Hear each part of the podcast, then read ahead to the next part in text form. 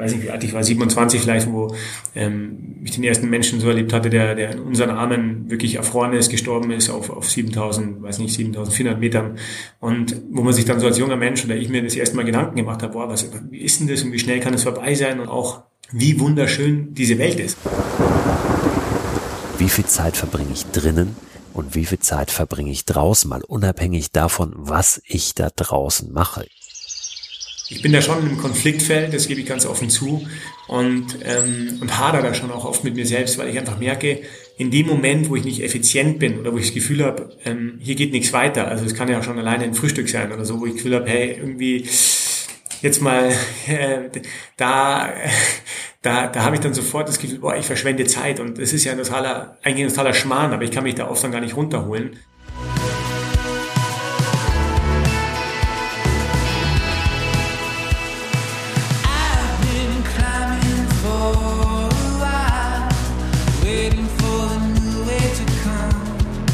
Freunde, herzlich willkommen zu einer neuen Folge von Frei Raus, dem Podcast für mehr Freiheit und Abenteuer in unserem Leben. Ich bin Christoph Förster und möchte heute als erstes mal über Zeitfenster sprechen, über die Möglichkeiten, die wir manchmal gar nicht sehen, um ein bisschen mehr Freiheit und Abenteuer in unseren Alltag zu bringen und damit ja unser Leben, weil der Alltag den großen Teil unseres Lebens ausmacht. Und das ist ja ein Ansatz, den ich seit Jahren schon verfolge, mal zu schauen, wie kriegen wir das hin, wirklich unseren Alltag aufzuladen mit ein bisschen mehr Leben, dass wir nicht immer nur schieben schielen auf den Sommerurlaub, dass wir nicht immer nur warten auf das Wochenende, sondern dass wir uns fragen, wie können wir hier und heute etwas ändern? Wie können wir wirklich ähm, ja unseren Alltag eben ein bisschen aufladen und damit einen viel größeren Schritt tun, als immer nur abzuhauen und zu fliehen irgendwo in den Urlaub, auf Reisen, was alles toll ist, was großartig ist, äh, das will ich überhaupt nicht in, in Frage stellen. Aber ich glaube, auf diese Zeitfenster zu schauen, die uns oft verborgen sind, das ist am Ende viel wertvoller. Ich will auch über die Schwierigkeit sprechen, da eine Balance reinzukriegen, denn wenn wir ständig jedes kleine Zeitfenster jetzt möglichst effektiv nutzen, nutzen wollen, laufen wir natürlich auch Gefahr, in so einen Optimierungswahn zu geraten. Wie gelingt es uns da, eine gute Balance zu halten, ein Gleichgewicht und wie machen das andere? Ich habe vor ein paar Tagen mal Benedikt Böhm angerufen. Benedikt ist internationaler Geschäftsführer von Dynafit. Dynafit ist äh, der Skitourenausrüster überhaupt, also ähm, Marktführer in dem Bereich. Die Marke ist vielleicht äh, dem einen oder anderen, der ein oder anderen von euch bekannt. Benedikt ist aber selbst auch begeisterter Skitourengeher, Extrem-Skibergsteiger, war Teil der deutschen Nationalmannschaft, hat viele Rekorde aufgestellt, gerade wenn es darum geht, möglichst schnell auf hohe Berge zu steigen, hat den Manaslu mal bestiegen mit einem Team in gut 23 Stunden, was eine unfassbare Leistung ist. Und bei seinen Unternehmungen geht es tatsächlich immer auch darum, die Zeitfenster zu sehen, die Zeitfenster zu nutzen, die andere vielleicht nicht so sehen. Darüber wollen wir heute auch ein bisschen sprechen. Ich will mit Benedikt aber auch über die Berge sprechen, denn er ist Botschafter des WWF für die Berge, speziell für den Himalaya und den Schneeleoparden, der im Himalaya zu Hause ist und der auch das Logo von Dynafit ziert. Also in dieser Folge ist einiges drin und ich hoffe natürlich wie immer, dass ihr ordentlich was mitnehmen könnt für euch. Vorab noch ein kurzer Hinweis. In nicht mal mehr drei Wochen am 24. Mai erscheint das Buch über meine Deutschland-Expedition im vergangenen Sommer, als ich mit dem Stand-Up-Paddleboard und zu Fuß von der Zugspitze bis nach Sylt mich durchgeschlagen habe und jede Nacht auf dieser Reise draußen verbracht habe. Sobald das Buch draußen ist, werde ich ein paar kleine Lesungen machen. Freue mich da jetzt schon unglaublich drauf, wieder irgendwo draußen zu sitzen. Diese Lesung würde ich ganz gerne draußen durchführen, mit natürlich gerne möglichst vielen von euch. Diese Lesungen werden keinen Eintritt kosten und die Termine, die gibt es sehr, sehr bald als allererstes über meinen Newsletter, der diesen Podcast begleitet.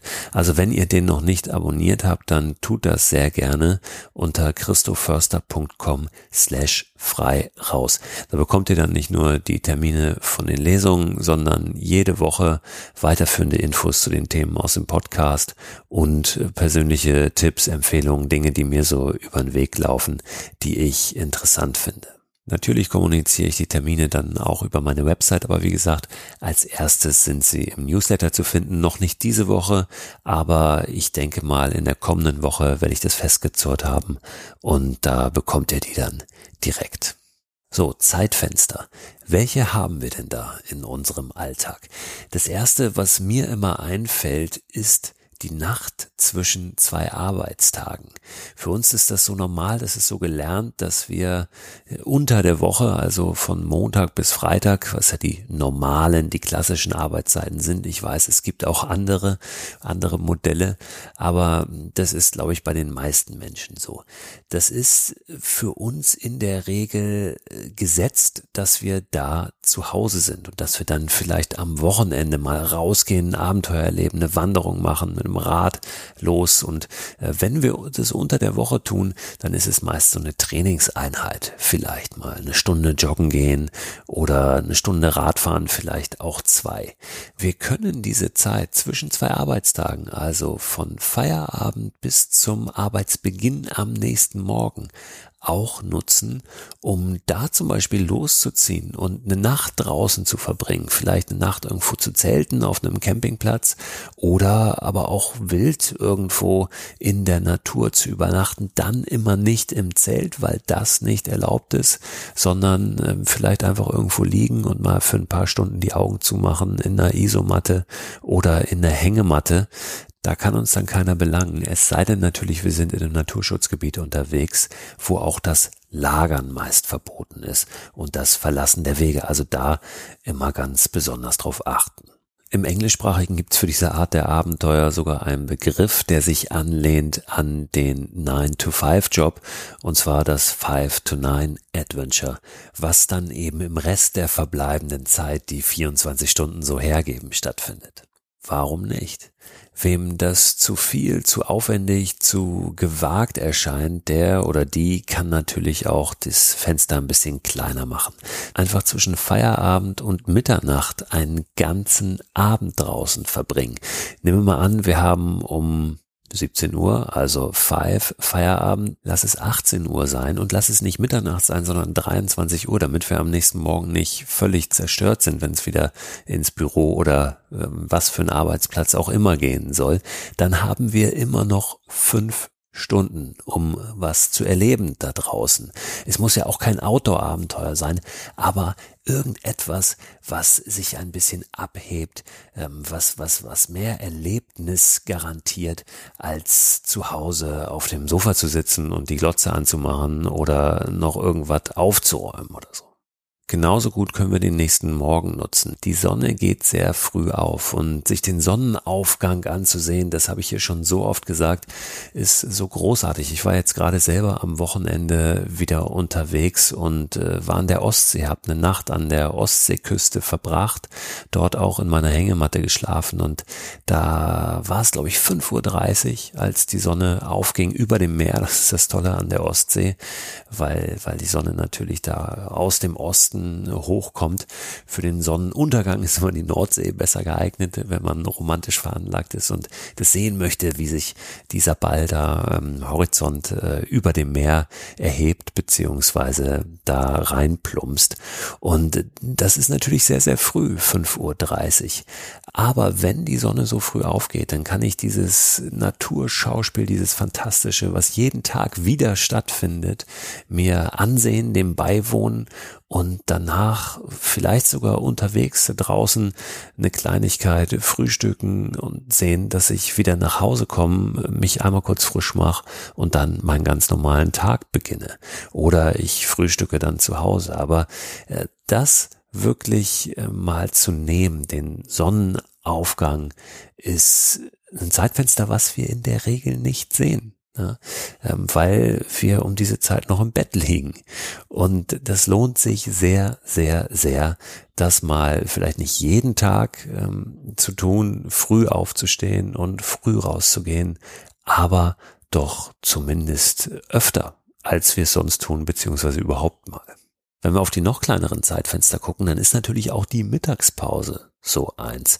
Die Mittagspause mal nicht so verbringen wie immer, sondern da irgendwas anders machen, was Besonderes tun, rausgehen, erleben. Ich glaube, das ist ohnehin das, was entscheidend ist, diese Zeit draußen zu verbringen. Ich habe ja eingangs gesagt, wir wollen auch ein bisschen uns das anschauen, wie ist das mit der Balance, wie halten wir das Gleichgewicht zwischen optimieren und immer mehr reinkriegen in die kleinen Zeitfenster, die da bleiben und aber auch ein bisschen Müßiggang, ja. Ähm, und das, äh, worüber wir in der vergangenen Woche hier gesprochen haben mit dem äh, Christian Schüler, als es um das Reisen ging, auch mal ähm, das Banale wieder zu würdigen und, und nichts zu müssen, nicht noch mehr reinpacken zu wollen und alles durchplanen zu wollen. Das ist gar nicht so einfach, diese Balance zu halten. Das werdet ihr gleich noch von Benedikt Böhm hören. Aber ich glaube, für die meisten von uns besteht diese Gefahr erstmal nicht, weil wir ähm, ja diese Zeitfenster noch gar nicht so auf dem Zettel haben.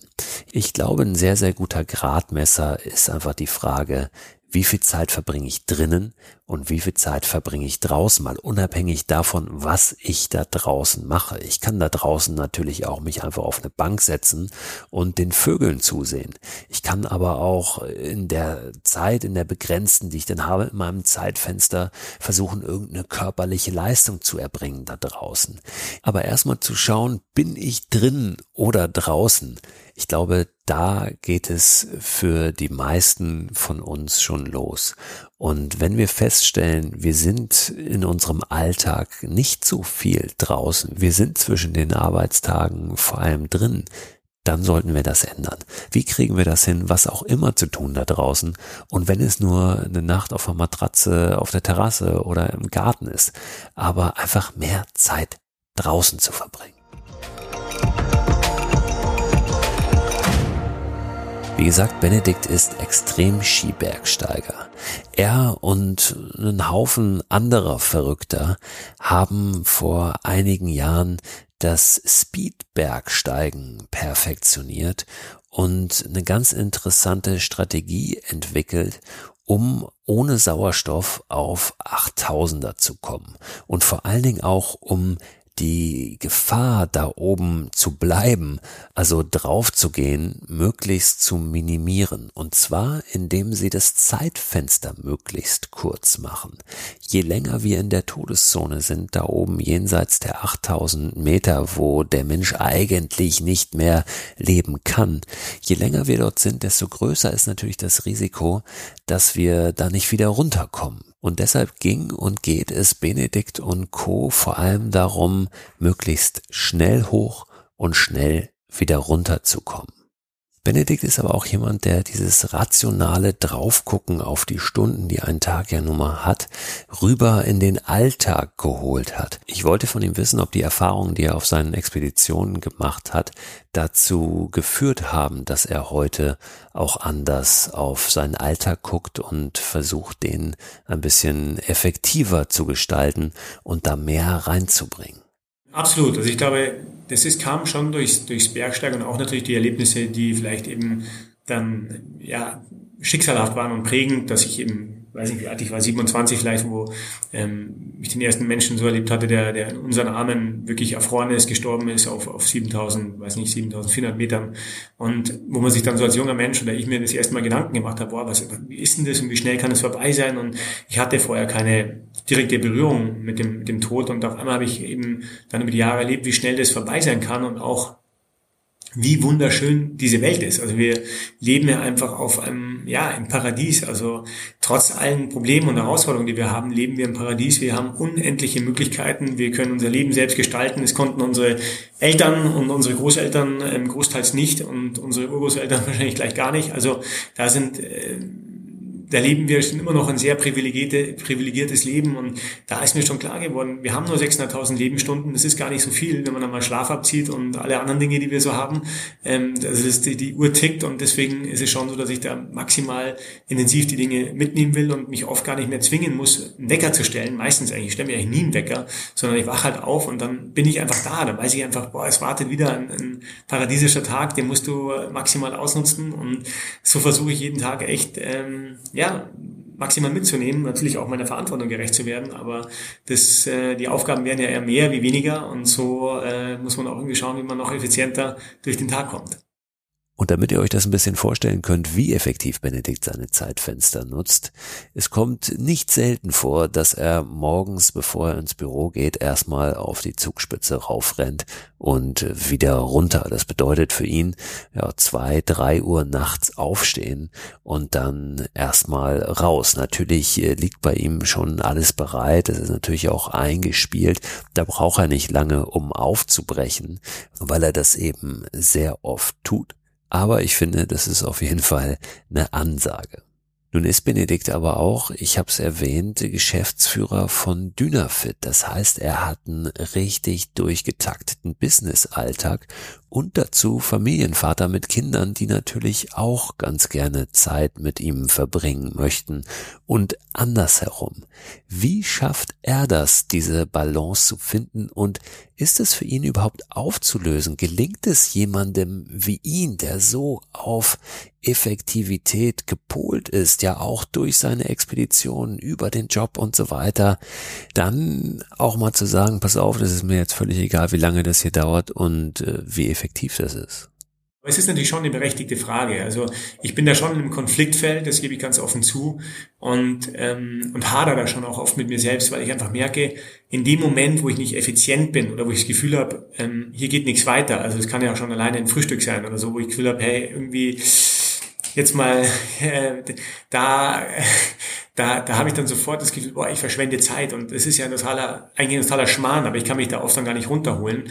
Und, ähm, und diese Balance zu finden zwischen Intensität, aber auch mal einfach loslassen, sagen wir mal so, ist die schon schwierig. Also ich, ich merke, dass ich eigentlich erst loslassen kann, wenn ich vorher was geleistet habe. Also es ist immer so dieses Prinzip, erst Leistung, dann kann ich auch irgendwie, dann kann ich auch das, das, das loslassen.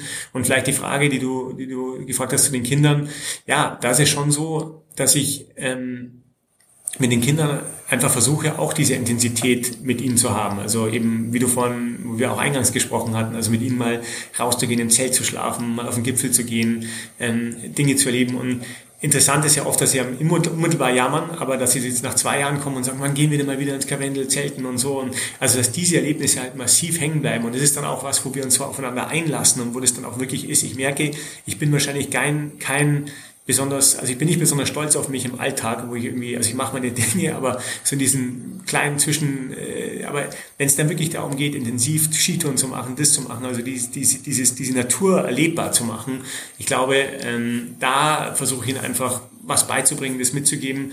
Und vielleicht das Allererstaunlichste ist, dass meine Frau und ich völlig unterschiedlich ticken. Also meine Frau ist genau das Gegenteil. Sie ähm, ist da eher, also der Tag geht langsam los und entspannt und es wird erstmal gefrühstückt und so weiter. Es läuft am besten für uns, dass ich eben zwischen drei Uhr morgens oder zwei Uhr morgens und, und 9 Uhr morgens am Wochenende meine Sachen machen, dann komme ich entspannt zurück und dann können wir auch, dann geht's ihr gerade los und so versuchen wir die Balance zu finden. Aber ähm, ja, also insofern kriege ich die andere Welt schon mit und macht es immer wieder interessant, was da halt, äh, wie halt jeder unterschiedlich tickt, aber wie man dann doch ähm, schafft, seine Schnittmenge zu finden und daran sich auch bereichert gegenseitig. Mich hat aber nochmal interessiert, ob es Benedikt auf seinen Expeditionen, wo es ja fast immer um Schnelligkeit geht, gelingt, zu genießen oder ob es darum gar nicht geht auf seinen Expeditionen, ob das gar nicht das äh, Relevante ist. Schließen sich Geschwindigkeit und Achtsamkeit da oben in den Bergen aus? Die Frage ist so ein bisschen vielschichtig. Ähm, das erste ist, man müsste es eigentlich nicht nach Schnelligkeit bewerten, sondern nach Pulsschlag.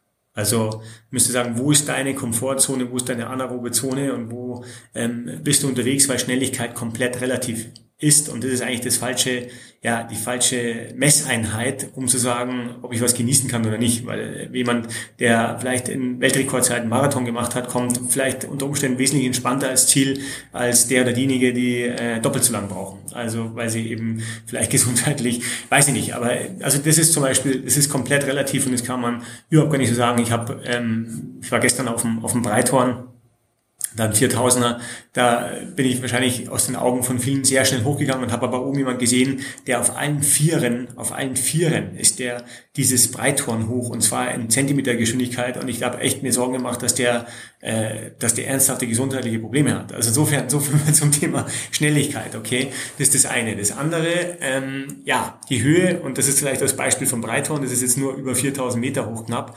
aber äh, dennoch siehst du, da geht es einem schon verdammt schlecht. Also ich bin auch jedes Mal wieder fasziniert, wie das reinhaut. Also wie auch bei mir diese Höhe einfach reinhaut, brutal. Auch diese zwei, drei Nächte, die ich jetzt auf 3400 Meter geschlafen habe. Ich schlaf schlecht, ich spür's. Ähm, das ist einfach ein massiver Faktor. Und wenn du sagst, äh, genießen auf 8000, Bedingt. Es ist eine wahnsinnige Faszination und eine, eine, wahnsinnige Faszination, wie klein man ist in diesem, in dieser Arena, sagen wir mal so, und wie, also wie eine Ameise, die jederzeit zerquetscht werden kann von einem Fußgänger, der, der einfach diese Ameise gar nicht sieht. So ähnlich ist es da auch. Also diese, diese Gebirge arbeiten, da ist einfach ständig was los und du bist einfach ein Nichts. Also du hast damit, du bist da einfach, wenn es dich da irgendwie, ja, erwischt in irgendeinem dieser Naturereignisse, dann hast du halt einfach Pech gehabt, sagen wir mal so ist so das eine. Das andere ist natürlich trotzdem nochmal das Thema, ähm, ja, das Thema Sauerstoffmangel und ich zumindestens konnte da schwer genießen, unmittelbar. Also weil man einfach so konzentriert, oder weil ich zumindest immer das Gefühl hatte, ich muss so konzentriert sein auf, auf eben die ganzen möglichen Risiken, auf meine eigene, ähm, auf meinen eigenen Flowzustand, auf meinen eigenen Körper. Und natürlich arbeitet man ständig mit diesem Sauerstoffmangel, was ja einen massiven Einfluss hat auf die ganzen Körperfunktionen. Also das heißt, du befindest dich eigentlich in einem Krankheitszustand. Also wir reden von 20 Prozent des Sauerstoffgehalts. Also 20 Prozent des Sauerstoffgehalts, da bist du normalerweise, wenn du Corona-Berichte gehört hast, mausetot. Und insofern, ähm, ja, insofern habe ich mir da schwer getan, vor allem in den Nächten. Also die Nächte sind, sind das Allerschlimmste, wenn man irgendwie schauen muss, wie man Zeit zählt. Normalerweise hänge ich, hänge ich an der Zeit und halt jede Sekunde fest. Da zähle ich wirklich jede Sekunde bin ich froh, wenn sie weitergegangen ist, sagen wir mal so. Und das hat gar nichts damit zu tun, ob man schnell oder, oder langsam macht. Ähm, da geht es ihm einfach immer schlecht und zwar dauerhaft und auch in den Nächten, weil man einfach nicht mehr erholt. Und vielleicht das abzuschließen an diesen 8000ern, wenn du jeden fragen würdest, würdest du lieber ähm, in 24 Stunden da hoch und runter oder in drei, vier Tagen, dann würde dir, aber jeder, aber auch jeder, außer er ist kompletter Masochist und äh, hat psychische Probleme oder keine Ahnung was, würde sagen, dass ich das lieber in 24 Stunden hinter mir habe, als in drei bis vier Tagen. An dieser Stelle muss natürlich die Frage kommen, ja, warum macht er das denn? Warum wagt er sich in die Todeszone und setzt sich diesem Risiko aus? Auch als Familienvater.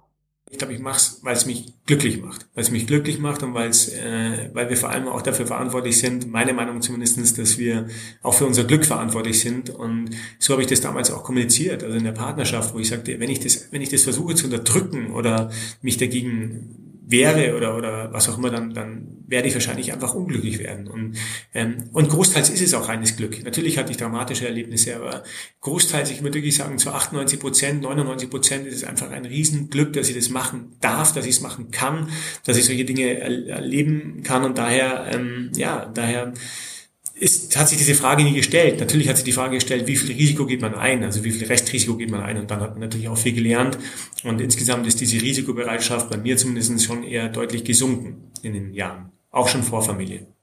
Als ich Benedikt erreicht habe, saß er gerade in einem Hotelzimmer in Bozen. Das ist übrigens auch der Grund, warum der Sound von ihm vielleicht nicht der allerbeste ist. Aber ich glaube, es geht bei dem, was er sagt, ja vor allem um den Inhalt. Da er also gerade mitten in den Alpen war, wollte ich von ihm wissen, was für ihn das Besondere an den Alpen ist. Was die Alpen zu einem Gebirge macht, das heraussticht aus all den Gebirgen auf der Welt und das vor allem auch für ihn eine ganz besondere Bedeutung hat. Warum?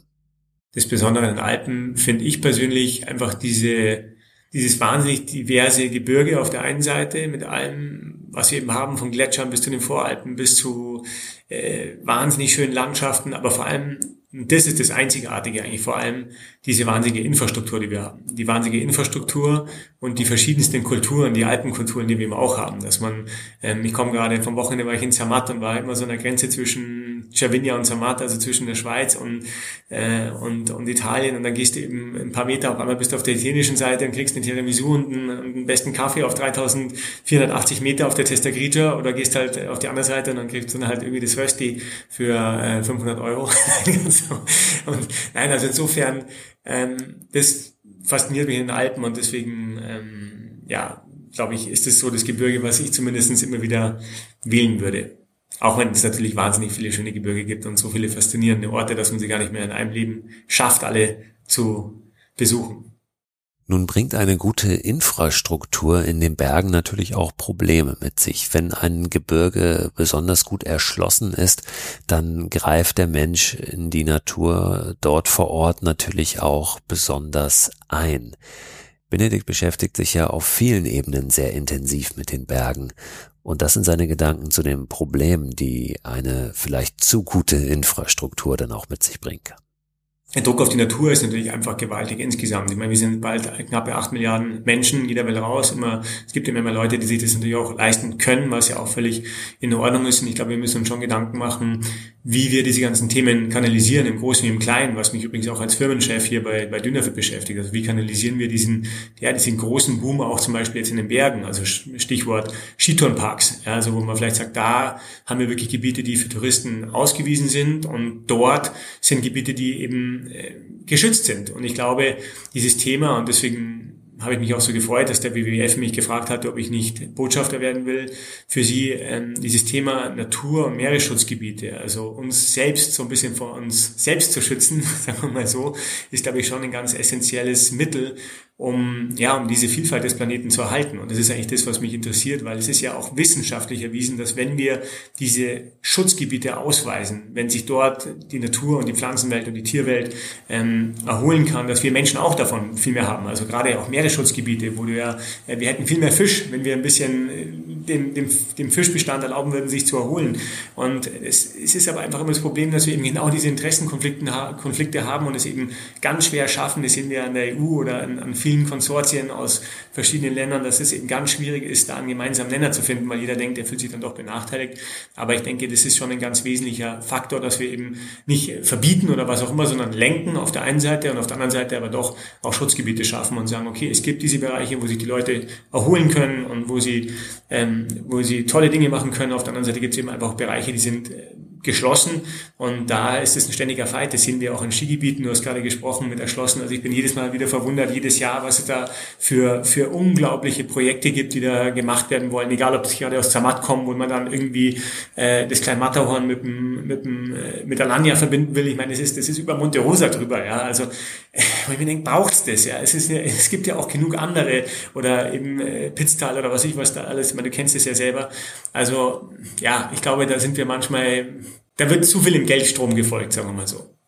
Ich finde ja immer wichtig, dass wir nicht nur sagen, man müsste mal oder die da oben in Anführungszeichen müssten mal oder irgendwer anders, sondern was können wir denn tun, um einen Teil dazu beizutragen, dass äh, ja, die Natur mehr geschützt wird, die Berge mehr geschützt werden, dass äh, der Mensch äh, sich nicht wie die Axt im Walde im wahrsten Sinne des Wortes verhält.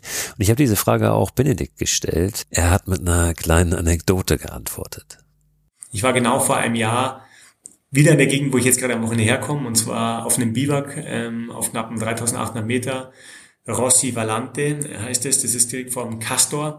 Und ich bin dort reingekommen, so musst dir vorstellen, sind wir hier in den Alpen, okay? Also da, wo man eigentlich schon denkt, dass die Leute wirklich ihre, ja, ihre Umgebung ähm, achten und respektieren und dieses, dieses, ja, diesen, diesen Sinn und diese Wertschätzung in der Natur entwickelt haben. Und ich kam in dieses Biwak rein auf 3800 Meter und macht dieses Biwak auf und es war eine einzige Müllhalde. Aber ich rede wirklich von einer Müllhalde. Ich rede nicht von ein paar Müllsäcken oder so, sondern ich rede davon, dass das ganze Biwak, dass man sich fast nicht reinbewegen konnte, weil es war so voller Müll und so, ähm, also ich weiß nicht, ich möchte gar nicht sagen, was da alles an Müll war, aber da waren von Schuhen bis zu Fäkalien, also bis zu Essensresten, bis zu, und zwar stapelweise. Also wo du gesagt hast, einer hat es liegen lassen, alle oben haben es, alle haben es drauf. Und wo ich mir denke, wie kann das jetzt sein im Herzen Europas, in den Alpen, dass Menschen auf der einen Seite alles hochschleppen auf dieses Biwak, ja, also das muss ja irgendwie auch da hochkommen, und dann aber nicht mit runternehmen. Also ich habe das, ich habe das einfach nicht begriffen. Ich war so enttäuscht und habe dann ähm, habe dann echt in der drei Tagesektion dieses ganze Biwak sauber gemacht. Also ich war am Anfang so sauer und hab, war aber auch so erschlagen von dieser Menge und habe ich mir gedacht, nee, scheiß drauf, das machst du jetzt und habe dieses ganze ähm, und ich glaube, da geht's halt irgendwie los, dass wir einfach, dass wir einfach mit gutem Beispiel vorangehen und einfach sagen, okay, so ist es. Ich habe dann heute wieder hingeschaut und auf einmal waren ganz viele Leute dabei. Dann bin ich zur Bahn, zu Klamato und habe gemeint, hey, könnt ihr mir helfen? Ich bringe da den Müll raus und habt ihr Müllsäcke und ihr das und, und, kann ich das irgendwie mit der Bahn runterbringen, weil am Anfang bin ich noch selber runtergefahren, aber das waren ja solche Müllsäcke und so weiter. Und so ging es dann eben weiter. Und ähm, ja, und ich glaube, das ist auch so ein bisschen unsere Rolle und vielleicht auch zu dem, was wir vorhin, was ich vorhin sagte über die Gletscher, dass wir alle, die wir in der Natur sind, im Großen wie im Kleinen, egal ob das eben das Mikroabenteuer ist, wie du es nennst, oder sonst was, dass wir diese Schützenswerte eben auch zeigen und zeigen, was das bedeutet. Und übrigens, ähm, um da nur zurückzukommen, also da gibt es auch nicht nur Schlechtes, was die Menschen, auch der Westen so gebracht hat. Also wie ich am Anfang in, in, den ersten Expeditionen in Nepal war, da war einfach, so wie das meine Mutter das auch erzählt vor 50 Jahren, man hat halt einfach irgendwas gegessen und hat halt den Müll einfach weggeworfen. Es war halt einfach so ein Zug, sonst wo. Es gab da keinen Müll, den hat man einfach rausgeworfen, sogar noch in den 60ern, 70ern. Und so ähnlich war das in Nepal auch. Also der Müll ist einfach, da hat man seinen, seinen Snickers gegessen und dann zack, ist der, haben die Einheimischen das halt einfach den Boden geworfen, war halt einfach ein Teil von der Natur. Und da ist schon viel, wie soll ich sagen, viel gekommen jetzt auch mit Infrastruktur, wie man den Müll beseitigt, wie man ähm, Dinge auch macht, weil natürlich auch verstanden wurde, dass die Touristen darauf nicht stehen. Insgesamt sehe ich schon ja, eine hohe Verantwortung. Ich glaube, sowas wie das Biwak ist jetzt eine Ausnahme, was ich gerade gesagt habe, hoffentlich. Aber ähm, es ist eine ewige Aufklärung. Also ich habe ja selber drei Kinder. Leider kommen Menschen nicht auf die Welt und haben ein Gefühl dafür, also zumindest nicht meine Kinder, wer andere, wer das anders erlebt, soll es mir bitte sagen. und haben ein Gefühl dafür, dass sie, ähm, ja, dass man Ordnung hält, dass man halt irgendwie achtet auf seine Umgebung, sondern das Gegenteil ist der Fall. Man muss das eigentlich über Jahre erziehen. Ja, und natürlich konnte ich Benedikt nicht von der Strippe lassen, ohne ihn nach seinen aktuellen Projekten zu fragen, nach seinen aktuellen Abenteuern, Expeditionen und äh, Dingen, die er sich so vorgenommen hat für dieses Jahr und die, die er auch gerade schon erlebt hat. Und da hört man genau hin. Ich finde, da sind ein paar ganz schöne Tipps dabei, auch wenn Benedikts Zeitfenster für diese Aktion natürlich sehr viel kleiner war als meins vermutlich sein würde und euers es wahrscheinlich ist. Ja, ich habe immer so eine Mischung aus, aus kleinen und großen Sachen und alles Mögliche. Also ich war jetzt gerade in, in Griechenland und ähm, Griechenland denkt man nicht an Skitouren gehen. Ich bin ja vor allem Skibergsteiger und ich habe immer oft so, mich faszinieren einfach die Kontraste. Und in Griechenland ist natürlich, das war jetzt schon im, im März, da ist natürlich da schon Frühling gewesen. Und mich interessieren energetische Orte, also spirituelle Orte. Ich bin jetzt kein hochspiritueller Mensch, aber ich glaube ganz stark an Energien. Und da braucht man eigentlich nicht dran glauben, sondern es ist einfach so, man spürt Energien. Ähm, ich habe viel mit Menschen zu tun und komme auch oft in große Gesellschaften. Und dann spürst du einfach eine gute Energie oder eine schlechte. Oder du hast deine, deine Frau oder deine Freundin oder dein Mann oder dein Freund am Telefon Telefon und du weißt eigentlich schon, bevor ein Wort gesagt ist, geht die Energie schon durch oder wie oft passiert mir das, gerade gestern wieder, wie oft passiert mir das, ich denke an jemanden und zwei Sekunden später ist das E-Mail da. Also es sind schon so, diese Energien gibt's und man deswegen sagt man, oh, ich denke an dich und na gut. Und kurzum, deswegen ähm, suche ich auch immer wieder diese Orte, zum Beispiel der Fuji am, in Japan, wo ich mal einen Winterrekord drauf gemacht habe und direkt von da unten gelaufen bin, wo ich tief in die japanische Kultur eingestiegen bin. Oder jetzt eben in Delphi, also da war ich eben jetzt in Delphi und über Delphi denkt man zwar an das Orakel von Delphi und da hast du ja auch diese Energie, diese Tempel, 5000, 4000 Jahre alt, diese ganze Geschichte. Aber was fast niemand weiß, dass du direkt vom Meer, da unten ist Itea, direkt vom Meer starten kannst und da oben geht's auf den Parnassos und der ist fast 2500 Meter hoch. Also du hast eine Höhendifferenz von 2500 500 Metern. Äh, als Vergleich, wenn du in Garmisch stehst und auf die Zugspitze schaust, dann sind es vielleicht 2000 Meter Höhenunterschied. Also gewaltig. Und dort bin ich mit dem Fahrrad gestartet und dann eben, da ist natürlich kein Mensch, also wenn man Natur sucht, Bergnatur, wo kein Mensch ist, dann sollte man nach Delphi und dann bin ich da weiter hoch. Und in fünf Stunden war ich dann eben ähm, aus dem absoluten Frühling, aus den Olivenhainen, weißt du, da unten, du gehst vom Meer von Italien los, dann kommst du durch die größten Olivenhaine in ganz Griechenland, ein, ein, ein Stau, Damm, wirklich ein Staudamm von Oliven. Dann geht's weiter, dann haben die Zitronen, haben, haben, haben kräftige Zitronen, Orangenbäume, die, die, die in den besten, hast einfach nur pflücken wollen und reinbeißen wollen. Dann geht's weiter, dann kommst du irgendwann direkt bei Delphi vorbei, also an den ganzen Tempeln, zu der linken, zu der rechten Seite. Und dann geht's noch weiter und dann auf 1000, ja, so auf 1000 äh, Metern ging's dann schon los, dass der Schnee kam. Also Griechenland hatte eine sehr starke Schneesaison im Gegensatz zu uns. Und so auf 1200 Meter habe ich dann die Ski angelegt tatsächlich und war im tiefsten Winter. Es hatte, hat geschneit, es waren äh, fast über einen halben Meter Neuschnee, es war tief weiß und dann stand ich irgendwo nach fünf Stunden oben am, am Gipfel. Also das war eine tolle Aktion, ähm, haben wir auch tolle Bilder gemacht, werde ich dann irgendwann mal zeigen. Und jetzt zu den aktuellen Projekten sind drei. Das eine ist jetzt kommenden Samstag, da werde ich das größte Skitourenrennen der Welt laufen, die Patrouille Glacier, geht von Zermatt nach Verbier. Das ist, äh, mache ich mit zwei, mit zwei Freunden. Dann geht es direkt weiter im Anschluss in die Türkei und dort will ich möglichst schnell auf den Mount Ararat. Also auch hier die Achenoa, die am Ararat sozusagen gestrandet ist. Auch dieser Ort interessiert mich, wollte ich schon immer mal machen. Und jetzt klappt endlich, leider nur sehr kurz Zeit. Ich bin wirklich nur netto zwei Tage da, nicht einmal. Also einen Tag habe ich zum Besteigen.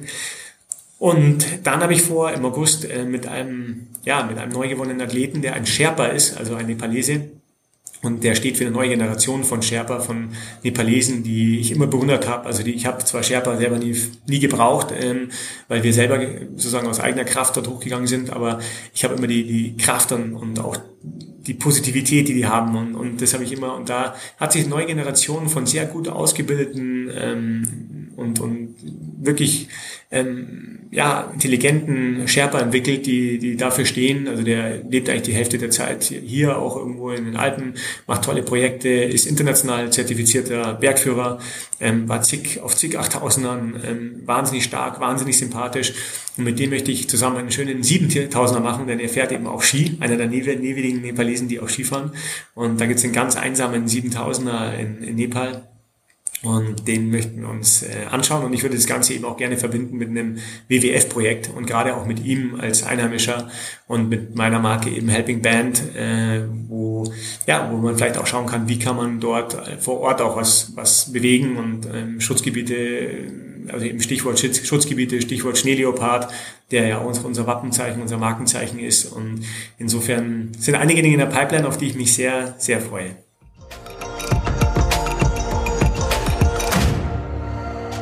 Ja, vielen Dank für diese Einblicke, Benedikt Böhm. Ich hoffe, ihr könnt für euch da was rausziehen, vielleicht auch selbst mal ein bisschen schauen auf die Möglichkeiten, die ihr in eurem Alltag habt, auch ein bisschen gucken auf, auf die Balance, auf das Gleichgewicht, auf Effektivität äh, versus auch mal äh, fünf gerade sein lassen und wirklich einen Moment genießen, ohne irgendwas Zählbares aus ihm rauszuschlagen. Ich will noch kurz hinweisen auf eine schöne Aktion, die Benedikt initiiert hat, und zwar auf die sogenannten Helping Bands. Er produziert ganz schlichte Armbändchen, die kosten 5 Euro das Stück, 4,99 Euro, und mit den Erlösen wird die Natur- und Umweltschutzarbeit des WWF unterstützt. Diese Bändchen gibt's jetzt äh, wirklich ganz frisch, ganz neu seit April und zwar unter helpingband.com, also helpingband alles zusammengeschrieben.com könnt ihr die bestellen, wenn ihr möchtet. Ich werde diesen Link natürlich auch in den Newsletter reinpacken, der wie immer am Ende der Woche erscheint, den ihr abonnieren könnt unter christoförster.com slash frei raus. Das ist der Newsletter, der diesen Podcast begleitet, die Themen immer noch so ein bisschen weiter dreht und auch andere sonstige Tipps und Empfehlungen enthält. Und was da auch nochmal reinkommt in dieser Woche, ist ein bisschen was zu Benedikt. Ein, zwei Videos werde ich mal raussuchen, wo ihr mehr über ihn erfahrt und natürlich auch mehr über seine Aktionen in den Bergen, seine Abenteuer erfahrt. Jetzt sage ich Tschüss, wünsche euch eine gute Zeit und freue mich, wenn ihr nächsten Donnerstag wieder reinhört zur neuen Folge frei raus.